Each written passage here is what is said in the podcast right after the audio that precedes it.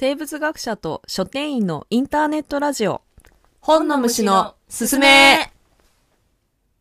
本を偏愛する生物学者の椿と書店員のサトゥが本にまつわるあれやこれやをゆるっとお届けします。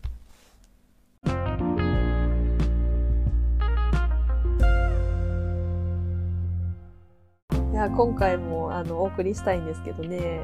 前回なのかな？アラビアとかあとイスラム圏の話を結構したんですけどなんかその収録が終わった後 二人でなんか喋ってたらまだその話が止まらなくて。これはなんか皆様にこうお お聞かせしたいなってした方がいいんじゃないかなと思って、ね、追加収録というかねまたと撮ってるんですよね。延長戦といいいますか。ではお付き合いいただければあの嬉しいです。はい。というわけで、今回も イスラムの話から始めていきたいと思います。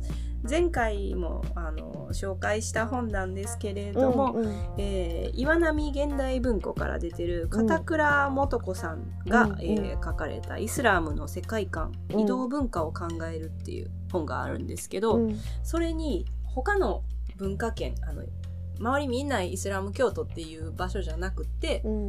まああのこの研究ではカナダだったんですけど違う地域に違う宗教の方がたくさんいてそっちがマジョリティっていう地域に引っ越した後結構その仏教徒とかキリスト教徒に比べてあの1日5回のお祈りがあったりとか、豚肉食べちゃダメだったりとか、うん教義をこう守り守ることが難しいようなああの状況にあるイスラム教徒の方々がどういうふうに生活がこう移住によって変わっていくかっていうのをフィールドワークで調べたっていうお話があるんですよね。それによるとカナダに移住したエジプト系のそのムスリムのグループは大体大まかにまあもちろんその教会的なというかグラデーションやとは思うんですけど、大掴みに言うと3つに分けられると。ほうほ一つは引っ越した後も厳密にイスラームの教義をう守ってすごい困難なこともあるけどあの守りうん続けていくグループ、うん。でもう一つはまあほどほどにうん。同化というか、うんうん。まあその周りにいるカナダ人の、まあ、キリスト教的な生活に合わせて、まあうん。でも豚とかは、まあ、食べるとかはもちろんしないけど例えば子供が結構そのクリスマスの時期とかうんあの疎外感を感じることってあやっぱりああるらしいですね。そっかそうやんな。だって別にその宗教的な以外にさ街中がもうハッピーみたいなクリスマスイエイみたいなムードがあるもんねどんなプレゼントもらうのサンタさんからとか聞かれたりするもそうんなそうやんな言ったりするそうかそうかうんそういうのには確かあのもちろん参加はしない、うん。だけど、うん。地域のお祭りイスラム、この辺に住んでるイスラム教徒の子供たちのお祭りですよ。12月年末にあつみんなで集まってワイワイやりましょうねって形でクリスマスカーパーティーの代替にする。クリスマスとは言わない。うん。けど地域のお祭りみたいな。へえ親睦会みたいな形に変えちゃってうん。やるみたいな。だからね。うん。まあそこのやっぱり3つグループがある中でそこがやっぱり一番幸せにあの暮らせてるグループらしいんどやけど、うんうんうん。でもう一つがうん。もう完全な同同化を目指すじゃないけどうんうんうん。うんもうカナダ化しちゃう。郷に入れては郷に従おうという。そうそうそうそう。うん。みたいなグループだけどでもやっぱりその中でもでもやっぱりどうしても豚肉だけは食べたくないなみたいなこととか基本的には妥協というかして、あのカナダっぽくできるだけなろうってするけどでもそうなると逆に自分はでもカナダで生まれ育ってるわけじゃないし日曜日のじゃあ礼拝に子供の頃から参加したりしてたわけじゃないしましてや改宗したわけでもないしとかでアイデンティティクライシスにすごい陥りやすいらしくってだからすごい苦しい思いもその同化したらもう OK じゃんとはまあ当たり前やけどうやんね。そう簡単にはならないっていうような話とかがあったりしてなんか私らがさその日本でもそれこそムスリムの方ってたくさんいらして見た時になんかこうパッと10羽人からげっていうかに見ちゃってるけどやっぱりそういう濃淡というかそりゃそうやな。がねあって。なんかあれやな。日本で言うたら仏教徒って一括りにするぐらいになんか そうそうそう雑なくくりになっちゃうそうそうすすごく雑で托発層に なんか「汽車するんでしょ?」とか言われても「え来ない」みたいな 感じになるじゃなないるよね。だからそんななんかやっぱ雑な認識で自分いるんいるななあ確かになとすごい思ってうん反省というかして、当たり前やねんけどさ人と向き合う時ってさ、日本人やったら当たり前にできてるできていたいと思うことうん。やけどさその人の属性じゃなくて茨城県人と喋ってるんじゃなくてさうん。鈴木さん何でもいいけどさ、うん。と喋ってるわけうん。まあ茨城県じゃなくてもいい うん例えばね。そうでもなんかね鈴木さんにさ「だべー」とかそんな言ったりしないやん私らも。うん、しないしない。そそれが別にその相手に合わせるとかってそういうことじゃないからね。そうそうそうそうそう。でも結構さ外国の方に対してって結構そうなりがち。そうやね。やんかうん。すごいなんやろな反反省っていうかやっぱ自分がやっぱ逆のリアクションされることも多いじゃない海外に行った時うんうんうんうん。にそれと同じ気持ちに自分がさせてないかというと自信がないなと思って。ないなあうんすごく人と相対する時は当たり前やけどその人の背景ムスリムやっていうそれだけじゃなくて。ねうんうん。もっともっと大きないろんな考えがあるっていう当たり前のことやけどをうんちゃんと意識していたいなとうん。うん思った。やっぱりさ、そういうまとめてラベリングというかしてしまうと自分が楽やからさ、うん。どうしてもそっちにさ理解しやすいこともあるやん。あるあるある、ね。だから知っといた方がいいのは間違いないと思う、あのうん。うん。前々回かな？話したイスラームの方が大切なお皿あ割っちゃった時にみ気たい。なにしないでいいよってそうそうで割った側が言う。そうそうそうとかそんなんとかってもうただただ考え方の違いじゃないですか。あの、うん。そその回聞いてない方もたくさんいるかなと思うのであのもう一回同じ話するんですけど、イスラームだとその大切にしてるものがあったとしてもものはいつか壊れると。うんうんでそれ壊れるとすごく悲しい。うんでその悲しい役割を大切にしてる人がするのはとても辛いこと。だうんうん。だからその大切なものが形を失う瞬間そのきっかけっていうのを私が作ってあげました。だけどそれについてあなたは気にしなくていいですよっていう意味で、うんうんこう割った人が気にしないでってうんうん。こうお皿を大切にしてる人に言うんですよ。ね。うんうん。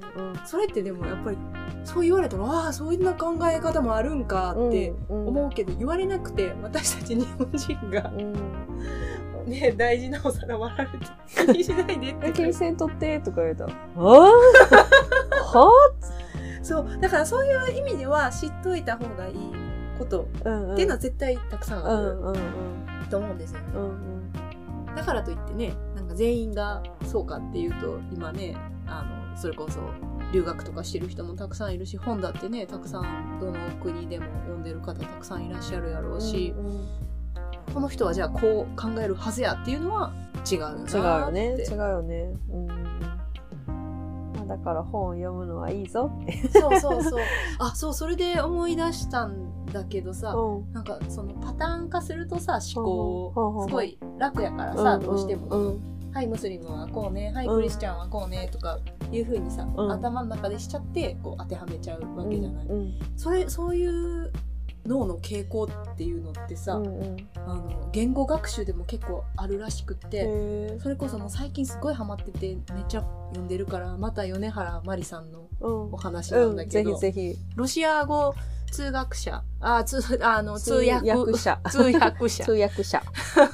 うん。の、えー、と方でペレストロイカとかロシアの激変期うん。に、あのすごく活躍されてもうちょっと亡くなってしまってるんですけどた方なんですけど、うん。その方のどの本だったかちょっと忘れちゃったんですけど、うんうん。に書いてたのが彼女は小学生の時にちょっと3年生ぐらいだったかなの時に、うんあのチェコのプロに引っ越してうん。で全部ロシア語で授業を受ける学校に行ったんですけど、うん。そしたら学校がすごいあの国際色豊かというかいろんな国から来てる子がいて、うんあの韓国とかうんあのアジア系の子も日本以外にもいてであのヨーロッパからの子もたくさんいるっていうようなうん。状況やったらしいんですけど、そしたら言葉としてうん。ロシア語に近い言語うん。の子供の方が最初の方は覚えるのめっちゃ早い。いわゆるだから初級レベルをクリアするのっていうのはあ圧倒的にロシア語に近い言葉を母語、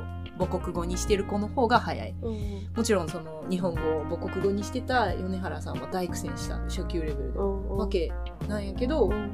その後中級上級ってなっていくと母国語がロシア語に近い子の方がどんどん苦戦していくんやあ、なんかわかる気がするな。そうそうだからあの自分のうんうん。もう似たパターン持ってるから、うん。そっちに寄せちゃってうん鉛も抜けなくなっちゃったりとか、表現もなんかこうほとんどはあの語順とかも一緒やったりしてでもここはロシア語では逆だよみたいなところ、うん。いつまでもなんかその、間違った語順で言っちゃって通じるもんやから言っちゃってみたいなうんのがあったりとかしてあのあるレベルを超えた後はその元々の言葉が離れてる方が上達が早いっていうのは。結構その後米原さんも知ったことらしいんやけど、ん通訳界では結構常識というあか、そうなんや。らしくってへなんかそういうのを聞いてえ。うんあ私たちもさそのさっきのそのこれってこのパターンにはめて考えたら楽ちんやみたいなのとさ、うん。一緒やなとあ思ってさ。ね。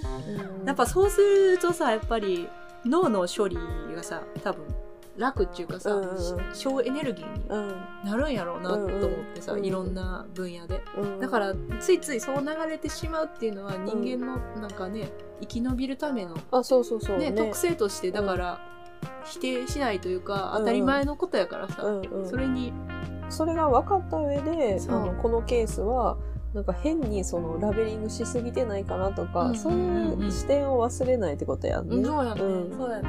結構ね確かに不し不自然なことではあるのかなとうもんうん。一方で思ったりするんで、うん。だからこう、うん。多様な視点を持てみたいななんかそういうのってちょっとなぁとも一方で思う。なるほど。うんうん加減っていうのそうやな。を簡単にまとめるとね、うん なるほどね。米原まりさんのあ話もうちょっとしてあ、もい？いもちろんもちろん。なんかさ私結構真面目な文脈でばっかり言い過ぎてる気がしてきてうんうんうん。彼女の著作を盛り盛り上げるというかより味わい深いものにしてるのってさ下ネタなんだよねあ、そうなん？え、そんな感じやったっけ米原さんって？嘘つきやんやと真っ赤な真実はそんなでもないんやけどだって著作にさガセネッタ下ネッタっていうのがあるんやねだ からそれ知らんかった。めっちゃえそういう感じめっちゃの人もあるんや。え、めっちゃ読みたいな、それめっ。ちゃおもろいめっちゃおもろいねんけどなんかさそのそっちじゃない側面ばっかりちょっと 言い過ぎめてっちゃなんるんじゃかないかって思って文化人類学さみたいな。あそうそうちょっとねなんか不安になっちゃってさ 補足？いや、不安ではなくていいよ。別 確かにに。確かにね 米原さんの全てを背負わなくてもそうやなんやろこの責任感真面目なもんでさ真面目なもんでね。えー、そんなん？これで面白くってさうん例えばその下ネタに対する考察あそのんなんしてはるんや。いやめっちゃしてはってさ納得したんやけどうん。例えばその偶然の一致でさうん。なんか全然日本語やったら下ネタじゃない言葉やけど、うんうん他の言葉やと下ネタになっちゃうみたいな、うん、あるあるやんか。逆もたくさんあって、うん。でその話にやっぱり通訳仲間とかでもどうしてもよくなるんやってなんでそんなに下ネタの 一致率高いんやろみたいなうん。違う意味をするうんあのものででなんでそんなだからあの偶然違う言語があの下ネタにの単語になってしまうかっていうのを米原さんがこう発殺されてて、はあなるほどそれはありそうって思ったんやけどさ、うん。あのうんちとかちんことかさ、うんうん。でちあの言葉が短くて、うん。あの しかもいろんな種類があるやんか。うんちだってさうん。ふんとかってこふとん。大便クソとかさいろんな言い回しがあるやろ？あるな。下ネタって全部そうやねんあーあー、言われてみればそうかも。であの他の言葉もそうやねんってえ、ってことはさ、やっぱ下ネタに対する人類の興味が半端ないってことじゃん。それはそうじゃないだってさ毎日さ、うん個体上の排泄をするわけやんうんうん。その付き合いも深いよね。深いもんな。いや、ほらほら、なんかさ、日本だと、なんかし、あの、季節の表現、天気の表現がめっちゃ多いとか言うやん。んそういうさ、でもなんか、そういうのって、あの、その文化とか、四季がどうとか、そういうのに、限られちゃうけど、でも下ネタってどの人類に対しても、そうそうお平等に共通。共通に持ってる ことやからさあであと米原さんが言ってて面白かったのがーうんあの食べ物の多様性ってすごくあるじゃないうん入れるものはあんなに違うのっていう出るものはっていうことで、みんな同じやと。確かにな。でそうだからまとめると、うん。どの言葉も下ネタに関連するようなうん。言葉っていうのはうん短く分かりやすい単語で多様な表現があると。そうなると短く分かりやすくて多様だとこう他の言語の違う意味を拾ってしまいやすいんじゃないかああ、なるほどな。そっか。まあでも、なんか、あれよな、その子供にも好きやし、下ネタって。で、子供にも分かる言葉って言わなあかんもんな。そうやしちょっとなんか真面目な場面で大便とか。うん。言う場面もあるしそこでなんかうんちとか言ったらちょっとなんかね 学会ではちょっと。学会でうんちがとか言ったらもうみんな笑ってしまいそそう。う。そう。そうそうそうそうすいません、食事中の方いらっしゃったら。本当。だすいません。すいません。今日あれだな。注意だなこれは。注意だな。ちょっと紹介文に書いとく。書いとこう。書いとこうこれは。ちょっと注意。うんグログロックは言ってないと思うんですけど、はいはい。そう。だからその他の言語とかぶって面白くなりやすいってなるほど言ねって。て。あるかもな、それは。そうそう。それはありそうって思ったりした、うん。か学術的な、ね、考察ではないけど、うんうんうんうん。でもすごい説得力があるよね。そうそうそう、んいやそうだからうんいやさすさすがやなとでへえそういうサイドもあるんやな、米原さんっいや、てな。うん、そう本当にねなんかいろんな下ネタでね笑わしてくれるんだけどとりあえず、下ネッターとガサネッターだけ。それはすごい読みたいですね。そうそうそう面白い。そうですね、絶対。そうあの通訳ロシア語通訳をされてるんですけど、米原さんの師匠の方に米原さんがあの名付けられた名前が下ネタ童子と 童子はあの同時通訳の同時と同あ、時を。そっち？同時をあ、ドジかけて。るああ、そういうことな。ああ、へえ。って言われ、その師匠に言われるぐらい下ネタよう言ってるわけね。そうらしいけど、他の人も言ってると彼女は主張している。ガセネッターはまた違う誰かな？あそうそうそうそう。ガセネッタはなんかあのこれも通訳あるあるらしいんやけど、うん。その言葉をそのまま伝えても例えば日本語とかってさちょっと控えめに言ったりするやん。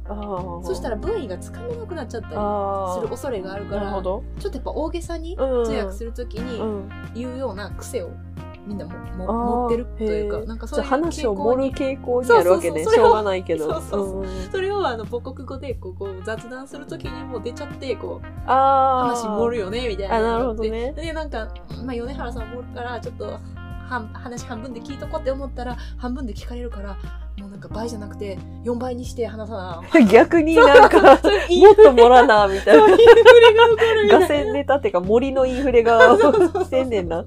へえ。それのひどいなんか通訳仲間の人をなんか米原さんがガセネッタっってて言ってるそうよ。めちゃくちゃ面白そうやな、その尊敬してる本な。めっちゃおも ろいのよなんか、嘘つきアーニャで結構こう、なんかシシリアスな、こう、なんか、なんなんていうかな、ちょっとど、うんうんうん毒、毒というか、そうねなんかそういうイメージが強かったんやけど。あれはまたちょっとね彼女が会いに行く話でもあったりするから、うんよりこうセンチメンタルなところを刺激されるうん、本なんだけども、うん結構いろんな筆が使えるんだよなそれもまたもうすごい同じ筆で生きる人間としてはもう嫉妬するねなるほどね。全然足元にもね及ばないんですけどいやいや。やっぱ、ああいう風に下ネタも使ったらいいんかなるほどでも私にはその 才はそういうその葛藤があんねんな、文筆家としてのな。なるほどな。いややっぱね下ネタは難しいようん。やっぱ笑えるのと引くああ、そうやな。なそうやな。怖がられてしまうかもしれんし、しかも下ネタ好きじゃない人もね、いるからね。そうなのよ、ねそうなのよ、ね、なかなかねそう、うんそれを、難しいよねう。ん、でもなんか米原さんはちょっと過激と過激なところもあるかも。うん全員に勧められるかっていうと、えまーっとあれやな、でもそのシモネッターとかセネッターのもうなそれ名前で。タイトルルで。聞かれた人は でも。結構ね、そのつあの結構重厚な通訳論、うん通訳とはなんどういうものかっていうのを論じてる本として結構有名な不実な美女かほう低粛な仕込めかっほうほうほうほていう本があるんやけど、う。それ米原さん。低そうそうそう粛なぶっちゃいくか。そうそうそれが何かっていうと、うん。あの翻訳をするときには、うんどうしてもその正確性を優先しすぎるとはいはい母国語のその文章としては美しいものではなくなるっていうそれはだから低粛な仕込めほうほうほなんだけど一方で母国語として自然な形で訳し訳するとう。うん。どうしてもなんかこう原文のニュアンスが失われたりとあかあ。不実になってしまう。だから、うんうん。あの同時通訳っていうのは特にその時間が限られてる中で、しかもリアルタイムみたいなのでそうそうそうそう、ねやら。ないといいけないから、うん。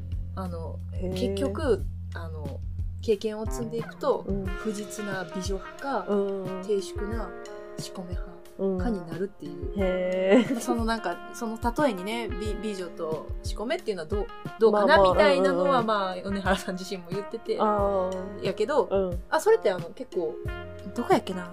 西西洋の言葉ではあの通訳する時のもう上等句というかあ通訳の難しさを語る時の上等句らしいんやけどだからもう彼女の発明した言葉ではあそうなんやね。ないんだけど。なるほど。うん。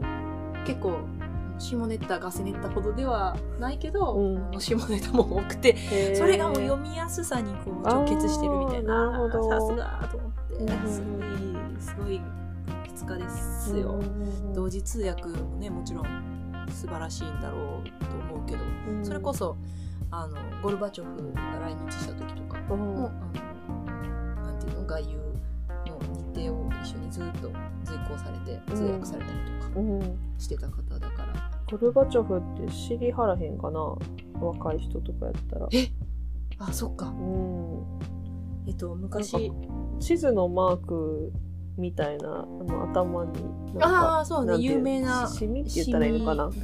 あそうね。ロシアの小話もね、あうん。のたくさん載せ載っててそれも面白いんですよ。へゴルバチョフの時ーうん。にあの確か接ソ種令ソビエトのあ時代の旧ソビエ時トのの指導者。指導者大,、大統領ですっていいのかな、うんですね。でですよペレストロね。イカの時のちょうど、うん。あの改革をしてそれまでは、あのすごいあの情報統制して、うん。あのできるだけ情報を公開しないっていうような方針で、あの民主を統制するっていう方向だったんですけど、うんうんゴルバチョフはそれをあの大転換してうん。グラスノスチっていうロシア語で情報公開っていう意味らしいんですけど、へー。大転換してあうん。の方針を、それまでは情報を隠して隠してっていう方向だったんですけど、まあ、情報を公開していくっていうようなあの方針に転換したのがゴルバチョフうんうんですね。うん。でそれの小話で載ってたのがすごいあそれも米原さんの本で面白いのが あの同時にその結構有名な話なんですけど旧ソ連の方ってうん。特にあの今ロシア人とかそうだと思うんですけど、うん。めちゃめちゃ酒飲むうんですよね。うん。うんあの強いお酒をそうそうそう、ね。40うん。度のウォッカをガブガブ飲むと。でそれであの平均寿命も今でも確かあの男性60代とか。え低い。めっちゃ低いんですよ。あそうなんや。うんうん。でそれはだから飲みすぎ。それで死んであの乳幼児の死亡率が高いとかそういうことじゃなそれで全全体のあじゃなくてじゃなくあ飲てみすぎ。飲みすぎ。でそうそうそう。早死にしてる人が多いってこと？そうらしい。へえもうすごいなと思って。でそうそういうのであの、うん。生産性も下がるしさあのうん。特に当時はまだ社会主義やからさうん。結構その出社できなくても、うん。出社っていうか、あのうん。働きに来れなくても二日酔いで、給料が出るっていうか、うんそういう時代やった。頑張った人が損するみたいな仕組みになってしまってたもんね、うんそのうんうん。うん。そうそうそう、うん。なかなかね理想通りにうん、はうん、いかなかったよね、うん、であのでもなんかこう首にするわけにもいかないから、う。ん午後なんか二日酔いでフラフラとやってきて草むしりだけするおじさんみたいなのがいっぱいいたらしくて。そうなるとさ国の生産性としてもすごい下がるやんか、うん。だからあの酒をあの控える摂取令っていうのをゴルバチョフが出したらしくて。そんなん守れんのかな？そうそうそれが面白くってさ。でも摂取令やから、うん。あの適度にやったら飲んでもいいっていう禁酒じゃないから。ああの節節度を持つの節節分の節にあうん。酒。だからあ。の酒を禁止じゃなくて、控えろっていう。節電とかとね。あそう節電のそうそう摂取ね。摂取令っていうのがへ出されたらしくて。ーでもそれがなんかこうどんどんねじれ伝わってって酒がウォッカが手に入らなくなるぞみたいにななっちゃってウォッカの買い占めみたいなのがあららららら。起こってうん。結局なんかウォッカの消費量うなぎ登りみたいに なったみたい あそうやんな。そう。いうことになるよな。なそうそうそう。それであの どんどんさそういうのが出るとさ日本のマスクとかと一緒でさ、うん。なんかあのみんなあのこういう場ではつけましょうねみたいなのやったのがマスク警察みたいなのがさ生生まれたりするやんか。それと一緒でなんかあの適度に飲みましょうねやったのが、お前飲んでるやんけみたいな。なるほどね。禁酒令と取られ国家警察。みそうたそいうなのがそう。出てきたわけね。たりしたとか、うん。なんかすごいね面白い逸話がへたくさん私たちの知らないその、ーうん旧ソ連の素顔みたいな。のうんをすごいたくさん書いてらして、へー。どれもね面白くて面白そうやね。選べないみたいな。なるほどね。感じなので。へー。それこそその Kindle とか、うん。あのもう絶版になっちゃってる本とかも、あなるほどね、ね残念ながらあったりするんですけど、うんうん Kindle とかでは手に入ると思うので、うんうん。あのぜひぜひ 読んでみてください。うんうん。もう一気読み注意です本当に。私それこそ結構 Kindle で読んでたんですけども、うん。目目が真っ赤になっちゃって大変だったので読みすぎ注意。飲みすぎ注意にかけたんやで今あ、なるほどね。ボケをスルーしてしまった。読みすぎ注意ね。ちょっとよ米原さんに気を取られて、ボケをスルーしてしました。関西人としてあるまじボケの解き。説という恥ず恥ずかしいな。ごめん。めっちゃごめん。一番恥ずいことをやらせてしまいましたね。そういうちょっと恥恥で今回ははい、終わりたいと思います。あ、で、えっ、と、不実な美女かのさっきの本なんですけど、不実な美女か低粛なブスかっていう、そういう、そうブスって読ますんだルビが、ごめんごめんう振られてるみたあいです失礼しました。いえいえで、あの、また新刊でも手に入ある状態のようなのではいはい、ぜひ、あの、面白そうですね。手に取っていただきたいですね。ぜひぜひはい。という感じで、はい今回もお送りしましはい、た。今回も楽しくはい。ボケをサトゥに拾ってもらえないとごめんよ。恨みを抱えながら では皆さん良い読書体験を良い読書体験を。